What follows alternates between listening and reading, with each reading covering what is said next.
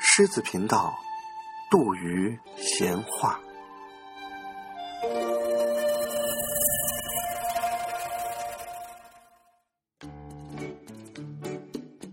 一只特立独行的猪，王小波。插队的时候，我喂过猪，也放过牛。假如没有人来管，这两种动物也完全知道该怎样生活。他们会。自由自在的闲逛，饥则食，渴则饮。春天来临时，还要谈谈爱情。这样一来，他们的生活层次很低，完全乏善可陈。人来了以后，给他们的生活做出了安排。每一头牛和每一口猪的生活都有了主题。就他们中的大多数而言，这种生活主题是很悲惨的。前者的主题是干活，后者的主题是长肉。我不认为这有什么可抱怨的，因为我当时的生活也不见得丰富了多少，除了八个样板戏，也没有什么消遣。有极少数的猪和牛，他们的生活另有安排。以猪为例，种猪和母猪除了吃，还有别的事儿可干。就我所见，他们对这些安排也不大喜欢。种猪的任务是交配，换言之，我们的政策准许他当个花花公子。但是疲惫的种猪往往摆出一种肉猪才有的正人君子架势，死活不肯跳到母猪背上去。母猪的任务是生崽儿，但有些母猪却要把猪崽吃掉。总的来说，人的安排使猪痛苦不堪，但是他们还是接受了。猪总是猪啊！对生活做种种设置是人特有的品性。不光是设置动物，也设置自己。我们知道，在古希腊有个斯巴达，那里的生活被设置的了无生趣，其目的就是要使男人成为亡命战士，使女人成为生育机器。前者有些像斗鸡，后者有些像母猪。这两类动物是很特别的，但我以为他们肯定不喜欢自己的生活。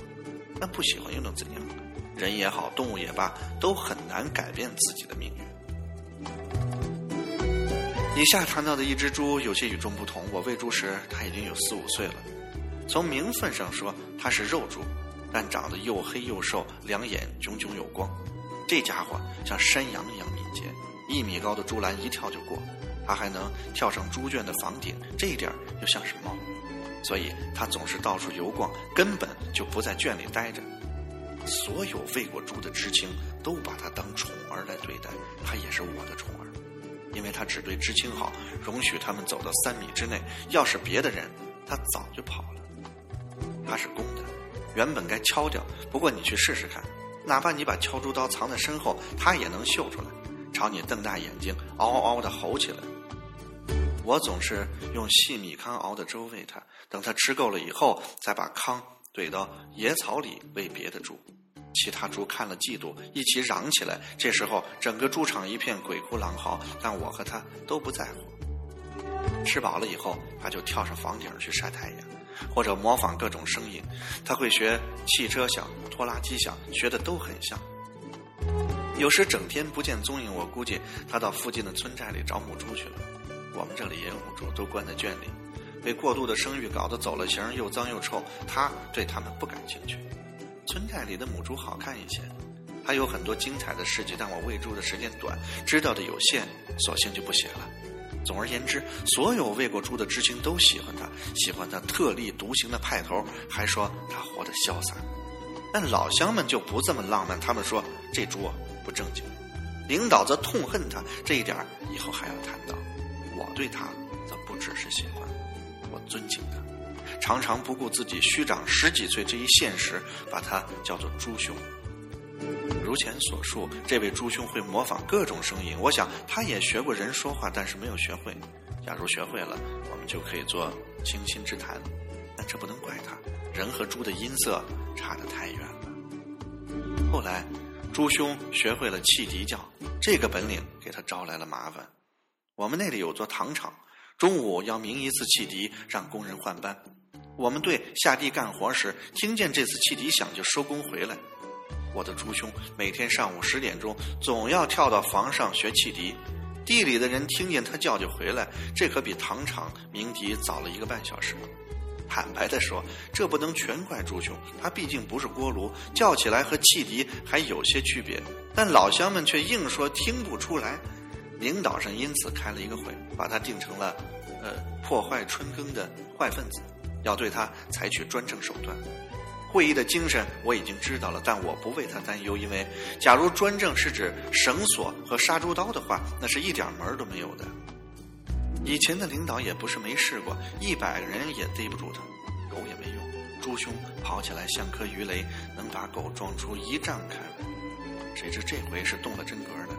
指导员带了二十几个人，手拿五四式手枪；副指导员带了十几个人，手持看清的火枪，分两路在猪场外的空地上兜捕他。这就使我陷入了内心的矛盾。按我和他的交情，我该舞起两把杀猪刀冲出去和他并肩战斗，但我又觉得这样做太过惊世骇俗。他毕竟是只猪啊！还有一个理由，我不敢对抗领导。我怀疑这才是问题之所在。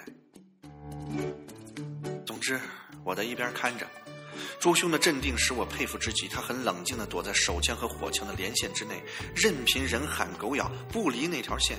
这样，拿手枪的人开火，就会把拿火枪的人打死；反之亦然，两头同时开火，两头都会被打死。至于他，因为目标小，多半没事就这样。连兜了几个圈子，他找到了一个空子，一头撞出去了，跑得潇洒之极。以后我在甘蔗地里还见过他一次，他长出了獠牙，还认识我，但已不容我走近了。这种冷淡使我痛心，但我也赞成他对心怀叵测的人保持距离。我已经四十岁了，除了这只猪，还没见过谁敢于如此无视对生活的设置。